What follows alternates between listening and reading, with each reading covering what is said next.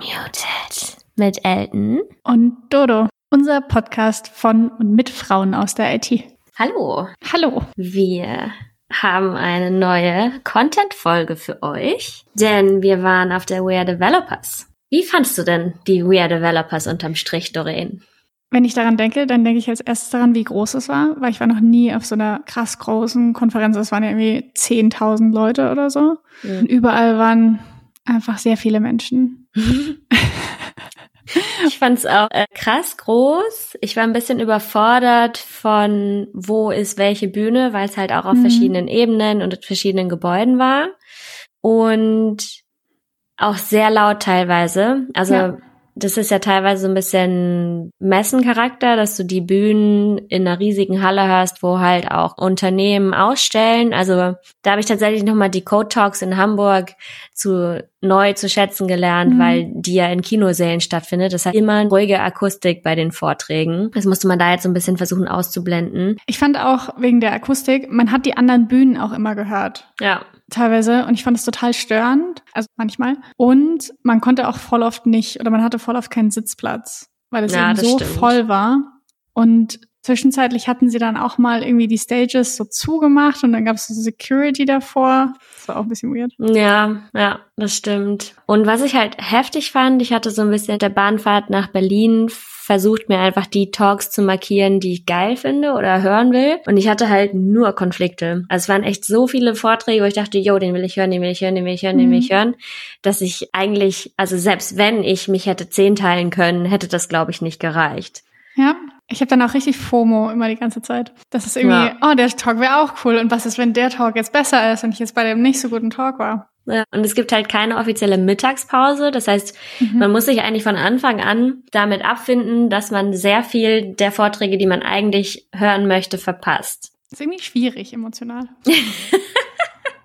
also Fazit, wir können die Folge hier beenden. Die Weird Developers ist emotional schwierig. Danke.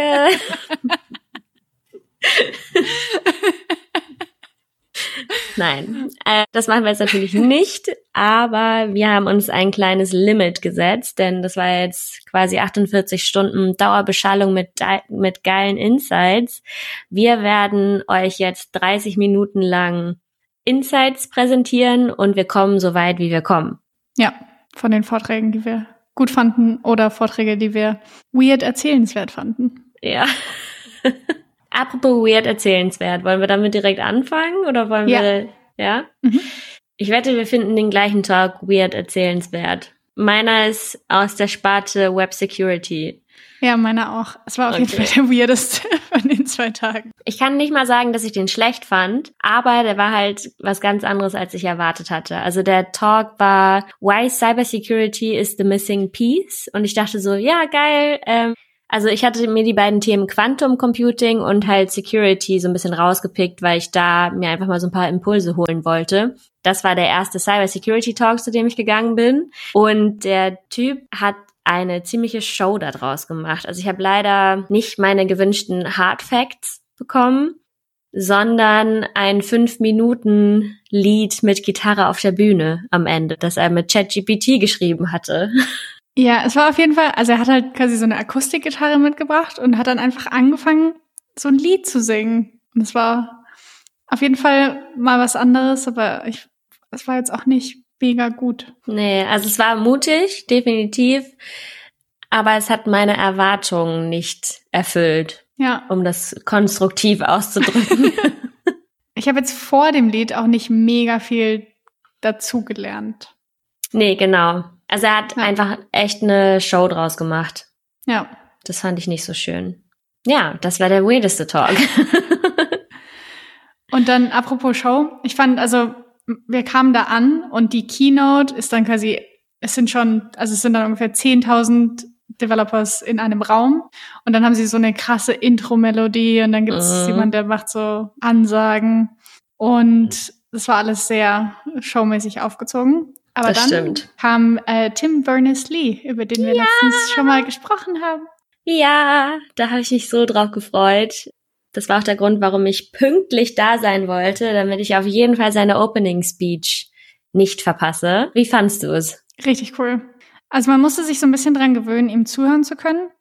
Aber wenn man sich so ein bisschen dran gewöhnt hatte, dann fand ich es richtig cool, weil er hat einfach mega viel zu sagen. Ja. Und ich finde, ganz viele Vorträge und Leute, die da waren, sind in diesem Kapitalismus des Internets gefangen. Aber er hat noch so, er hat noch so eine sehr idealistische Art und Weise, die Welt zu sehen und wie er gerne das Internet hätte. Das fand ich total schön. Ja, das stimmt. Und für alle, die es nicht wissen, Tim Berners-Lee oder Sir Tim Berners-Lee hat die Webstandards mitentwickelt und hat dann eben einen Vortrag über den Werdegang und warum er das eigentlich alles entwickelt hat, erzählt. Also viel, und da dachte ich so, das fühle ich voll, ist halt geboren aus Frustration. Also, dass Sachen mhm. halt viel zu kompliziert und schwierig waren und er wollte die leichter machen. Und hat er ja auch geschafft mit, mit den Webstandards und hat dann auch einen sehr spannenden Ausblick gegeben, was denn in der Zukunft noch kommt, woran sie eben aktiv entwickeln. Und da werden wir euch eine separate Folge zu spendieren. Das ist nämlich Solid. Man kann sich das vielleicht so vorstellen, ich habe dann meinen eigenen Ordner und da liegen quasi meine, zum Beispiel meine Bilder drin. Und dann kann, könnte Facebook oder Instagram kann dann auf diesen Ordner zugreifen. Aber wenn ich nicht mehr möchte, dass Instagram auf diese Bilder zugreift, dann cutte ich quasi diese Verbindung, weil die Daten liegen bei mir zu Hause mhm. zum Beispiel und nicht bei Instagram, sondern sie gehören mir und ich kann bestimmen, wer sie sehen kann. Ja. Und das wäre ja ziemlich cool. Eine Weiterentwicklung des Internets. Mhm. Seid gespannt auf unsere Folge. Und das hat er eben unter anderem vorgestellt. Und ich fand auch danach den Fireside-Chat mit ihm mhm. auch noch ganz cool. Da wurden ihm so Question and Answers gestellt. Und ja, ich muss kurz lesen. Ach ja, genau. Und dann in seinem Vortrag nochmal ein anderer Punkt. Also ich war ja echt so ein kleines Fangirl. und dann fragt er, wer von uns sind denn Full-Stack-Developer? Und ich war so, ja, hier ich. Und ich fühlte mich halt wirklich, als hätte er mit mir also ich finde, es war schon so ein bisschen mein kleines Highlight. Also ich hätte auch nach diesem Vortrag dann nach Hause gehen können und hätte die We're Developers einen Erfolg gefunden. schön, sehr schön. Ja. Aber es gab noch viele andere tolle Vorträge, über die wir reden können. Zum Beispiel direkt der, wo wir danach waren. Mhm. Why there is no such thing as a future-proof architecture. Here's how to prepare for it. Äh, und der war von Eberhard Wolf. Da war ich auch ein kleines Fangirl, weil sein Microservices-Buch hat mich ein bisschen durch meine Masterarbeit getrieben. Und der Vortrag war echt mega. Er hatte auch total viel Charisma irgendwie so mhm. für es gibt's ja nicht mega oft, dass auf einer Developer-Konferenz dann Leute mit so viel Charisma sind. Aber es war echt richtig cool. Und ja. der Titel sagt eigentlich schon alles, was man darüber wissen muss. Es gibt quasi keine Future-Proof Architecture, sondern man soll halt einfach Sachen so bauen, dass man sie einfach ändern kann. Das Wichtigste ist quasi, dass wenn man sie, dass man sie ändert, wenn man es braucht. Und das fand ich eigentlich ganz schön, dass man so als Mindset auch, dass man sagt, muss jetzt nicht ein halbes Jahr überlegen, wie ich es perfekt mache, sondern ich mache jetzt mal so gut wie ich kann. Und wenn ich es ändere oder wenn ich es irgendwann ändern muss, weil es irgendwie nicht ganz passt, irgendwie haben meine Annahmen nicht gestimmt, dann ändere ich es. Und das ist eigentlich das Wichtigste und das fand ich sehr cool. Ja, und ich finde es halt auch wichtig, dass er sagt, du kannst gar nicht von Anfang an alles wissen und das Ding halt so bauen, wie es sein muss, weil während du es baust, lernst du halt einfach auch voll viel über die Domäne. Also das Schlimmste ist dann nicht am Anfang eine minimale Architektur zu haben, sondern diese Architektur, die gebaut wurde, nicht anzupassen, wenn man sie anpassen muss. Das fand ich auch einen ganz coolen, mhm. ganz coolen Satz. Aber er hat auch dieses Jagni verwendet. Und tatsächlich verwenden wir das jetzt voll oft in der Arbeit wir waren halt gerade Pipelines und wir wissen auch noch nicht so ganz genau, wie es aussehen soll. Und wir wissen auch noch nicht ganz genau, wie wir das Monitoring machen und alles Mögliche. Und dann sagen quasi ich und mein Kollege sagen das ständig zueinander, wenn wir dann irgendwie zu kompliziert Sachen machen oder ich hätte dann irgendwie Labels verwendet, die eigentlich erstmal gar keinen Sinn gemacht haben und so. Und ja. das ist irgendwie so ganz cool, wenn man quasi Sachen neu aufsetzt, dass man sich nicht darin so fängt, dass man das irgendwie, dass man jetzt alles abdecken will oder so. Mhm.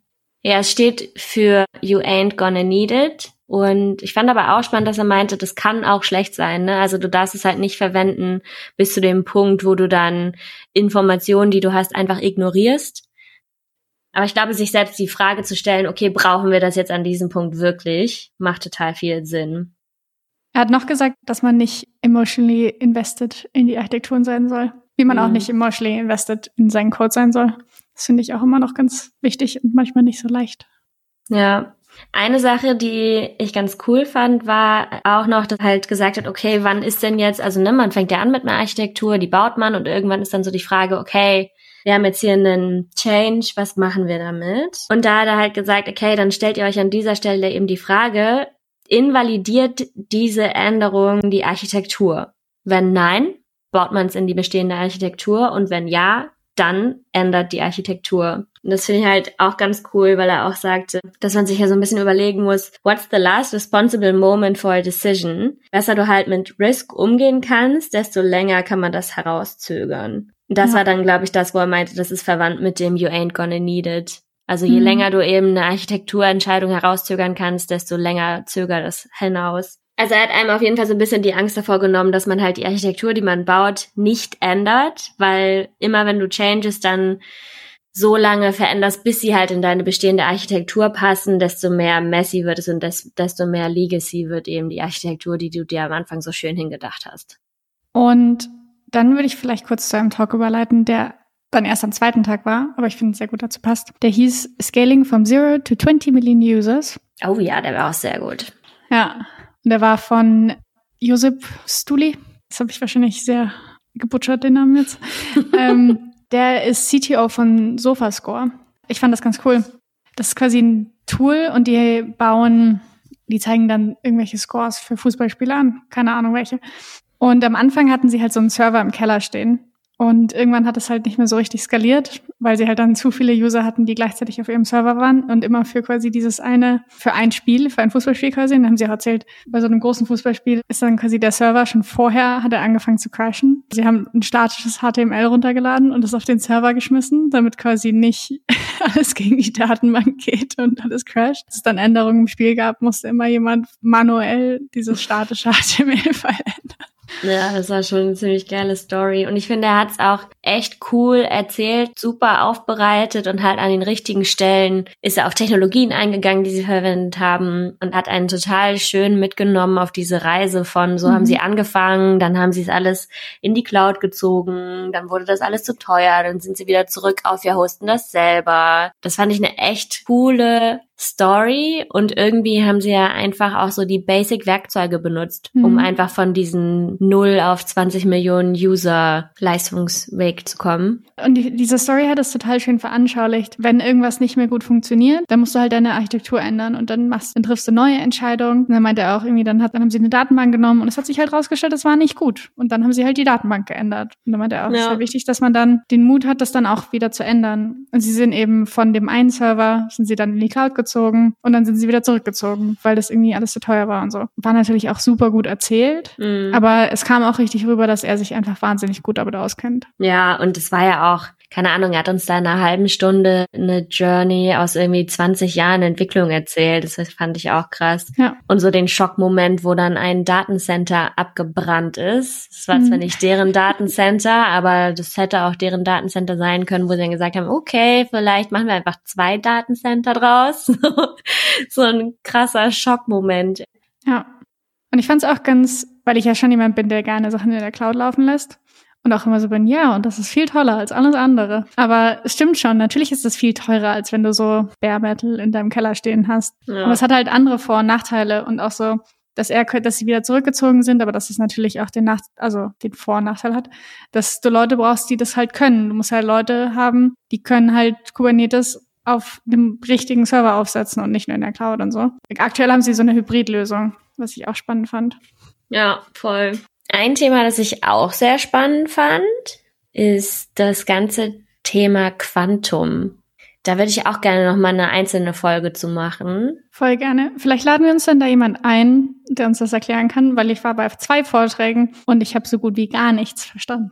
Ich war auch auf zweien. Den ersten fand ich relativ verständlich, aber ich glaube, die sind auch sehr an der Oberfläche gekratzt. Und dann dachte ich so, jo, okay, jetzt hier nochmal den zweiten. Und da habe ich wirklich nichts verstanden. Also nicht nichts, aber vieles nicht verstanden, was mich auch irgendwo beruhigt, weil wenn ich auf eine Developer-Konferenz gehe mit 10.000 mhm. Devs und ich alles ist so, ja, weiß ich alles schon, dann würde ich mir Sorgen machen, ehrlich mhm. gesagt. Aber so habe ich auf jeden Fall einen Bereich entdeckt. Ich meine, ist ja auch noch gar nicht komplett verstanden, aber ja. echt so ein so ein Ding von wow, how.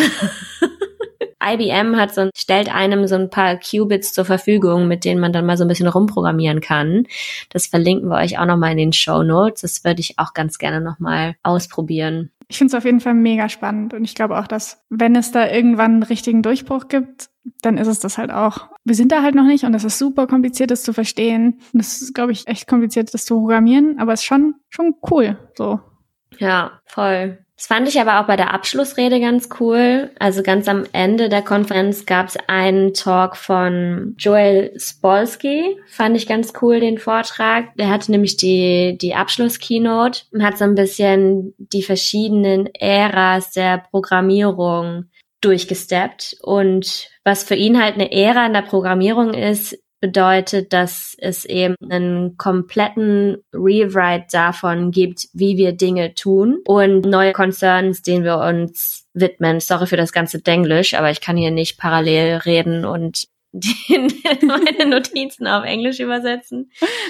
Und dann fing er halt an mit so einmal der ersten Ära MS-DOS, dann ging es weiter zur Windows, dann halt die World Wide Web-Ära, danach kam die Social Media-Ära und die Mobile-Ära. Und dann hat er sich halt am Ende nochmal die Frage gestellt, okay, was kommt denn jetzt als nächstes? Und da war halt auch so ein bisschen, ne, Blockchain, nee, so, ihr hattet schon 15 Jahre, um irgendwie zu zeigen, dass ihr jetzt die neue Ära seid.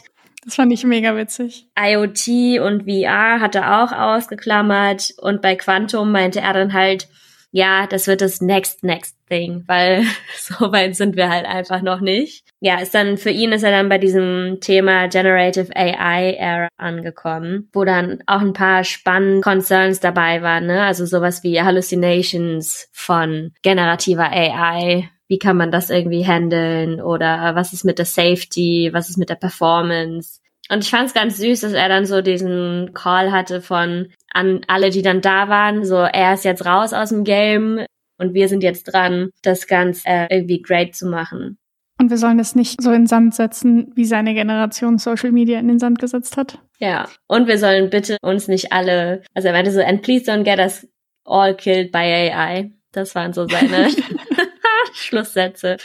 Ja. Was ich da auch voll spannend fand, wo ich im Nachhinein noch total viel drüber nachgedacht habe. Er hat erzählt, dass ganz viele Vorträge zu Anthropologie und Software quasi gehalten hat. Also er hat, glaube ich, Stack Overflow mit begründet, sich ausgedacht. Und dann quasi, wie man Communities und Webseiten designen kann, so dass sie quasi for the greater good sind.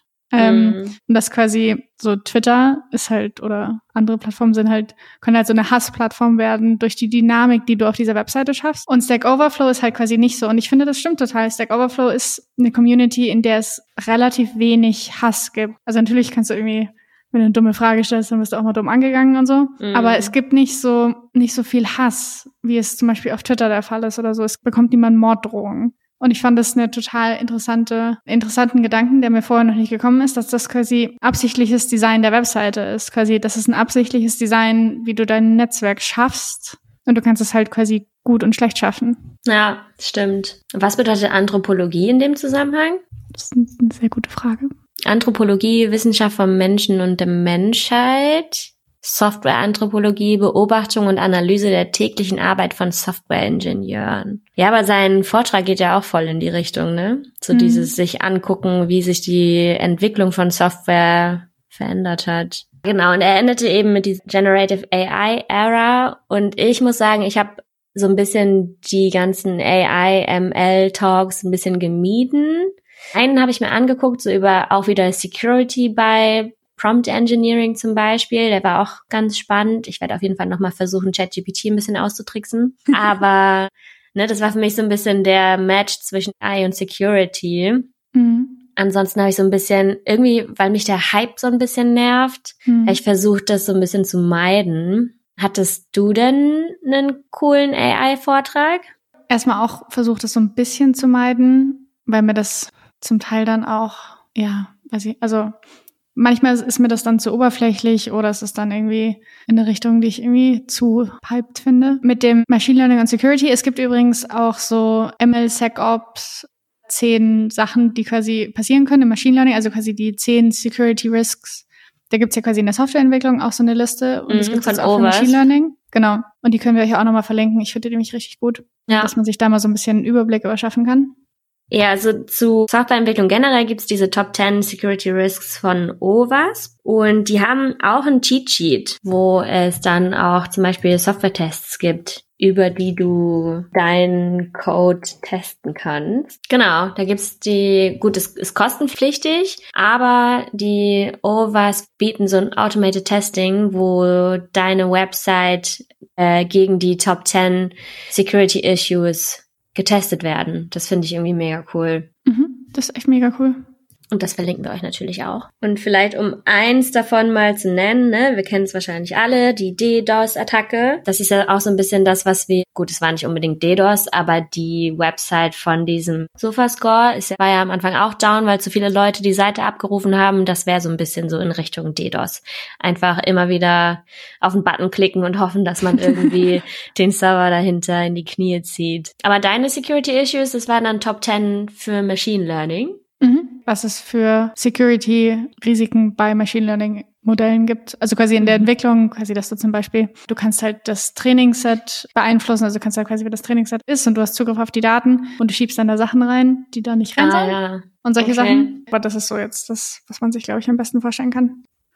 Und ansonsten war ich in zwei AI-Vorträgen. Das eine war von Stack Overflow, also von dem CEO von Stack Overflow auch. Und wenn man es genau nimmt, war das eher so eine Sales-Präsentation für die neuen Tools. Mhm. Sie haben halt irgendwie so, ich glaube, sechs neue Tools vorgestellt oder so, wie sie dann so Large Language Modelle Stack Overflow jetzt verwenden, was ja auch Sinn macht. Irgendwie, also, dass du dann in der Suche das verbesserst, dass die Suche dir gleich schon Antworten ausspuckt und so eine Summary Antworten, die es schon gab, quasi zu so ähnlichen Fragen. Mhm. Sowas in die Richtung, und dass du es community-driven machst. Es gibt Stack Overflow auch für Teams dann kannst du halt quasi zum Beispiel dein ganzes GitHub oder dein ganzes Confluence einbinden und dann generiert es dir Dokumentation. Also schon ganz cool, aber Stack Overflow hat ja jetzt neue Gen AI Tools. Okay. Also war okay als Inhalt. So ganz nett halt. Mhm. Und das zweite war, ich wollte unbedingt mehr über den EU AI Act lernen, weil ich habe das schon ganz oft probiert zu googeln, was quasi, was das genau ist und wie das jetzt Startups beeinflusst, wie das meine Arbeit beeinflusst, was man denn da in Zukunft machen muss. Muss man irgendwie jetzt Modelle zertifizieren lassen oder nicht. Mhm. Und ich war in diesem Vortrag und ich habe original gar nichts gelernt. Und Echt? es war nicht so richtig, nee. Weil es war halt ein Typ, also er war auf jeden Fall kein Entwickler und er kam auf jeden Fall auch nicht aus der IT-Szene, sondern ich glaube, er war entweder Anwalt oder Politiker. Uiuiui. Und er hatte so Folien, wo man dann, also wo zu viel drauf war und dann hatte er so ganz viele, also einfach diese Standardkästchen und Pfeile, die mhm. aufeinander gezeigt haben. Und dann hatte er einfach so Gesetzesartikel, aber nicht oh. ausgeschrieben, sondern nur diese Nummer da steht. Was?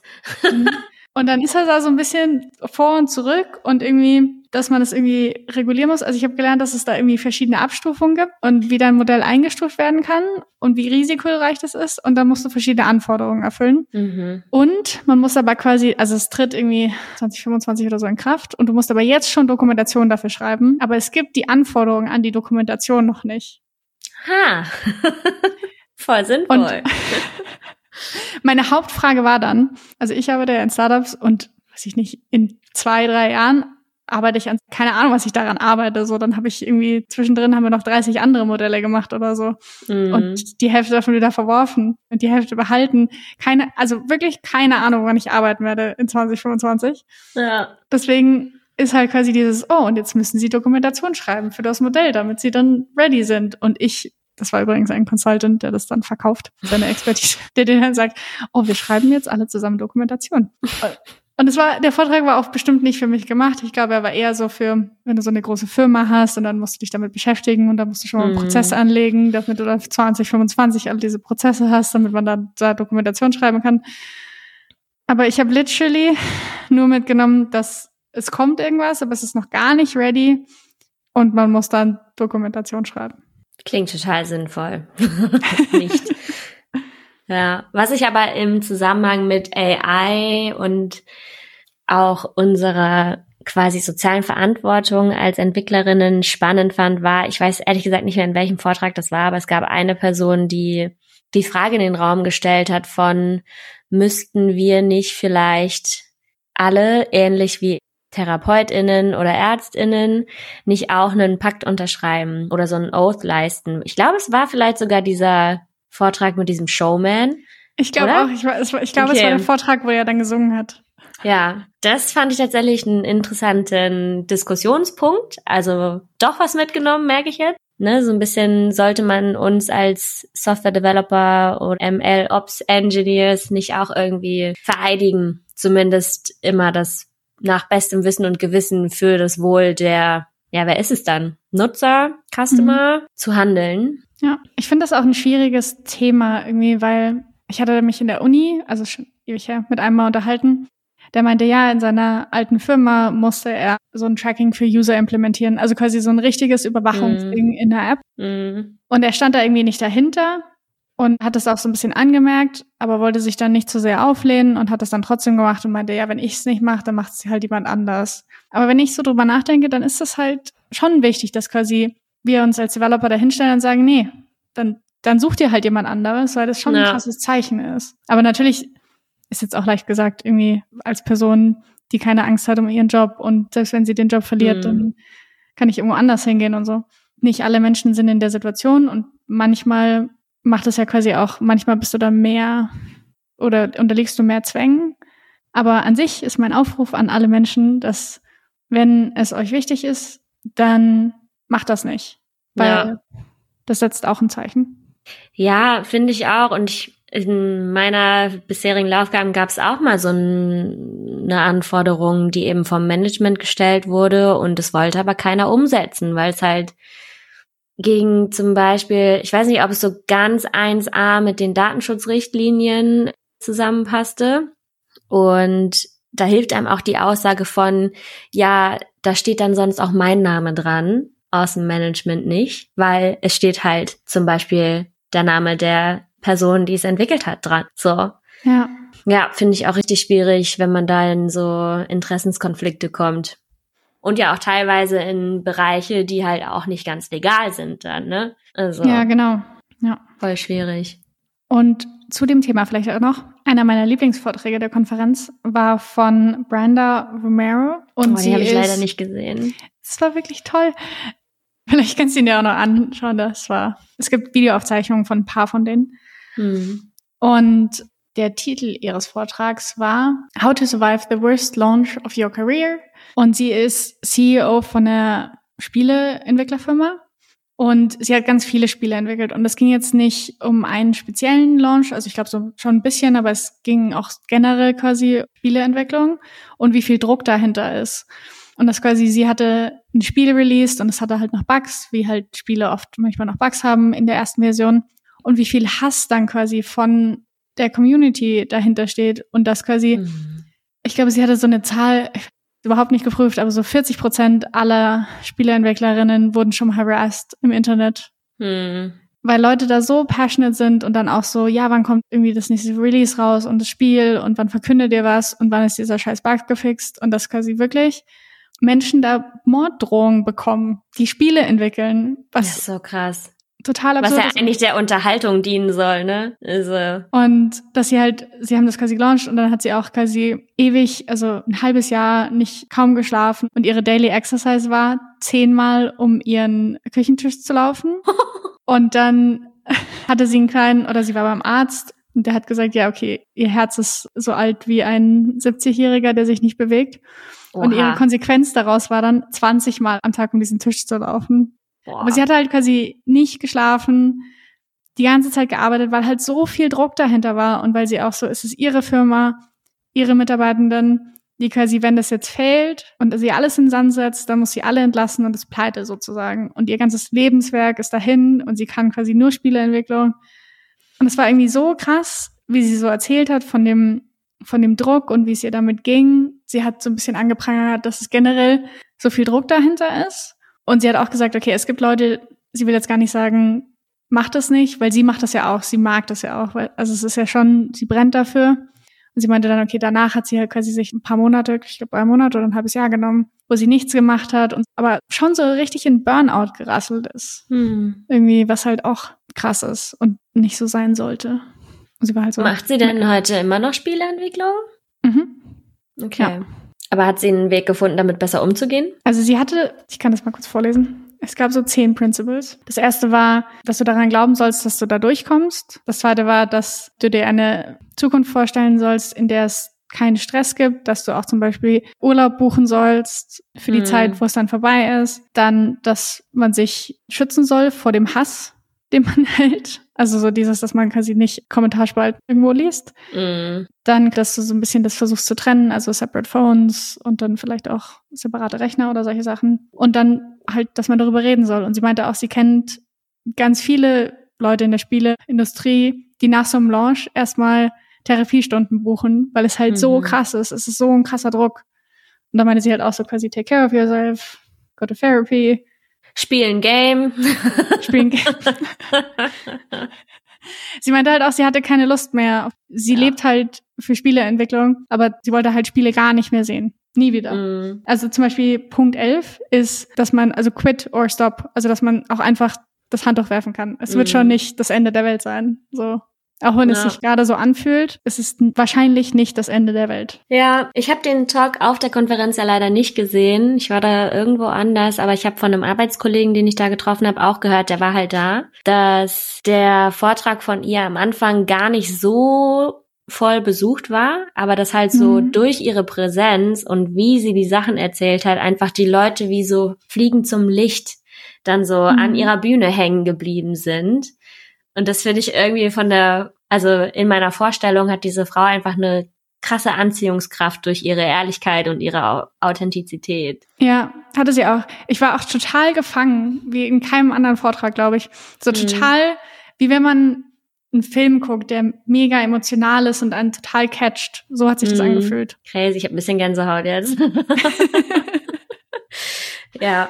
Wir werden noch mal gucken, ob wir ein paar Aufzeichnungen, die öffentlich verfügbar sind, finden und euch die dann verlinken in den Show Notes, wenn wir sie gefunden haben. Ich würde sagen, wir kommen langsam zum Ende. Ich habe noch so einen Bereich, über den ich gerne sprechen würde. Mich hat an der Konferenz natürlich auch die Frontend-Welt ein bisschen interessiert und einen Vortrag habe ich tatsächlich nur relativ spontan gesehen, aber ich bin froh, dass ich ihn gesehen habe und zwar nämlich von dem Erfinder von Angular, der hat ein neues JavaScript Framework vorgestellt, wo es so ein bisschen darum geht, um das Prinzip make sure that easy is the same as performant. Und dabei stellt er so ein bisschen dieses ganze Tree-Shaking und das, wie, wie Websites rendern, bis sie dann wirklich reaktiv sind auf, also wortwörtlich auf den Kopf, weil wir nicht von dem Knotenpunkt von der App ausgehen und dann runterlaufen, sondern uns andersrum die Events angucken. Also zum Beispiel einen Button, auf den man klickt und dann für diese Aktion das JavaScript nachladen. Und das fand ich mega spannend, weil es nochmal so eine Mhm. ganz, ganz andere Herangehensweise an, wie rendern wir Website ist. Ist wirklich voll spannend. Wir entschuldigen uns übrigens vielmals für das enorme Denglisch in dieser Folge. Ja. Aber es ist aber echt schwierig. Ja. Vor allem, weil wir hier beide vor unseren Notizblöcken sitzen und versuchen, unsere mitgeschriebenen Notizen zu entziffern. Und die sind halt auf Englisch. Und Ja. dann währenddessen, also es ist wirklich, äh, sorry. Mm, Ein anderer Talk in Richtung Web Development war halt einer über Security. Da hat der Typ ein Framework vorgestellt, mit dem man halt super easy in Nest.js bestimmt Basic Security Features umsetzen kann. Das werde ich mir auf jeden Fall auch nochmal angucken. Und dann ein Talk, wo ich so dachte, wow, du bist echt ein heftiger Geek, war von einem Typen, der über, der richtig, richtig tief in TypeScript drin ist. Und der hat halt gesprochen zu Don't compromise on speedy delivery nor type safety by choosing TypeScript. Also wie man halt type safe sein kann, ohne eben so ein speedy delivery zu verlieren. Also das war heftig, was er teilweise mit TypeScript da programmiert hat. Das Framework, was du am Anfang genannt hast, kann man das mit TypeScript nutzen? Also ich frage mich gerade, wie das. Ach so, Quick meinst du? Ja, Bestimmt. dass es quasi noch mehr speedy ist. Nee, also TypeScript, das ist jetzt nicht in Bezug auf Performance. Ich Mhm. glaube, Speedy Delivery meint er hier vor allem im Sinne von, du scheißt halt erstmal auf Types und hast halt schnell deine Applikation. Ah, okay. Ja. Genau, und am Ende von dieser Folge, ich hatte jetzt noch eine Sache, die fand ich ganz cool. Wir können ja vielleicht Mhm. jeder noch mal so einen Takeaway nennen. Ja. Und zwar war das bei dem Talk How to Ignore Bugs Safely von Anja Kunkel. Das fand ich ganz spannend. Sie hat halt so ein bisschen thematisiert, ja, wir wollen eigentlich alle 100% fehlerfreie Software, aber es ist halt meistens gar nicht möglich. Hat dann verschiedene Ansätze vorgestellt, wie man eben entscheiden kann, okay, welcher Bug ist denn jetzt der Bug, um den wir uns kümmern müssen. Und es ist dann halt so eine Bug-Triage gewesen. So ein bisschen so eine Art Ampelsystem von, okay, das ist jetzt wirklich kritisch, mhm. zu auch hin zu, okay, da müssen wir uns nicht drum kümmern und welche sind vielleicht sogar egal. Fand ich so an sich ganz spannend. Das hat Brenda Romero übrigens auch gesagt, dass mhm. man quasi bei so, bei so Launches machen sie auch immer eine Bug-Triage. Ja, und sie meinte halt, du willst gar nicht Zero Bugs haben, weil normalerweise hast du halt immer mehr Probleme, als du fixen kannst. Mhm. Von daher musst du priorisieren. Und das, was du erreichen willst, ist, dass du eben keine kritischen Bugs mehr hast dass mhm. das ein sehr viel gesünderes und realistischeres Ziel ist. Ja, das finde ich auch ein sehr gutes Mindset. Eine Sache, die ich noch mitgenommen habe, ich hatte noch einen Vortrag gehört von, ich glaube, er ist Head of DevOps von Vodafone oder so. Und er hat quasi über so eine Developer-Plattform geredet, also wie man quasi für Developer so wirklich einfach machen kann, Infrastruktur zu deployen, weil bei Vodafone haben sie ja ein Team und das ist dann dafür zuständig, dass es die Ressourcen in der Cloud zur Verfügung stellt, was natürlich super viele Ressourcen des Teams fordert und aber auch super nervig in der Kommunikation ist und wie man das am einfachsten macht. Also er hat erst haben sie so ein Slackbot gemacht, wo es dir Sachen automatisch Code erzeugt für Infrastructure as Code Sachen und dann aber auch das für dass Kommunikation halt total wichtig ist. Also, dass sie dann irgendwie White Paper geschrieben haben und das natürlich auch, dass man Leuten das ständig neu beibringen muss. Genau. Das war ein sehr guter Vortrag. Cool. Also generell, nochmal so zum Abschluss. Ich fand, das war eine sehr gute Konferenz. Also auch die Qualität der Vorträge war enorm gut. Ja, das stimmt. Und ich würde auch wieder hingehen. Also es hat einem echt einige Impulse mhm. mitgegeben. Und ich meine, wir könnten hier auch irgendwie noch eine Stunde länger drüber sprechen, was wir da noch Cooles irgendwie mitgenommen haben. Aber unsere und eure Zeit ist ja begrenzt. Wir hoffen aber, so ein paar Sneak Peeks haben euch jetzt einen kleinen Eindruck verschafft. Genau, und zu einigen Themen werden wir nochmal Folgefolgen machen und die ein bisschen detaillierter besprechen. Und wir hoffen, wir haben euch nicht verloren zwischendrin und ihr fandet es auch spannend. Und ihr freut euch schon auf die nächsten Folgen. Schönen Abend. Tschüss. Tschüss. Grüße. Tschüss. Tschüss. Irgendwas wollte ich gerade noch sagen. Was habe ich denn gerade erzählt? Ja, total. Und er hat auch von Domain Driven Design erzählt, wo er mhm. auch, glaube ich, Bücher mit zugeschrieben hat. Da meintest du ja auch schon zu mir, dass du da gemischte Meinungen zu hast. Willst du die hier noch teilen? Hm, nee. nee, ich glaube nicht. ich glaube, das wird in, in, Bashing ausarten. Das möchte ich vermeiden. Na gut. moving ja. on. Also ich, oh, ich habe gerade versucht, das zu übersetzen, aber ich es nicht hingekriegt. Das ist eine sehr gute Frage. Ich habe das David gefragt, mein Freund, und er hat mir das erklärt. Software-Anthropologie. Ellen. Hä? Hallo. Hä? Hallo. Hörst du mich nicht mehr? Hallo? Hallo. Leider ist gerade mein Internet ausgefallen. Oh. Unmuted. Mit Elton. Und Dodo. Unser Podcast von und mit Frauen aus der IT. Wir, das sind Elton und Dodo, erzählen euch in unserem Podcast von unseren Erfahrungen, Frauen in der IT zu sein und unterhalten uns auch mit anderen Frauen aus der IT. Es geht um Herausforderungen, Tipps und Tricks und auch die ein oder andere Anekdote. Thematisch sind wir ziemlich breit aufgestellt. Es geht auch um Produktentwicklung, Agile Coaching, aber auch in der IT geht es in die Tiefe der Programmiersprachen, Data Science oder auch verwandten Themen wie dem Green Coding. Wir wollen Frauen ein Sprachrohr verleihen, weil Frauen gehören in STEM Themenfelder. Und mit unserer Präsenz wollen wir dies untermauern und auch andere Frauen motivieren, sich mit dem Thema IT zu beschäftigen, in das Thema einzusteigen und vielleicht auch ihre Leidenschaft dafür zu finden. Hört rein in unsere verschiedenen Folgen, gebt uns Feedback und gerne auch Anregungen. Ihr findet uns auf Instagram und Twitter, unmute-it und natürlich auf allen Plattformen, auf denen es Podcasts gibt.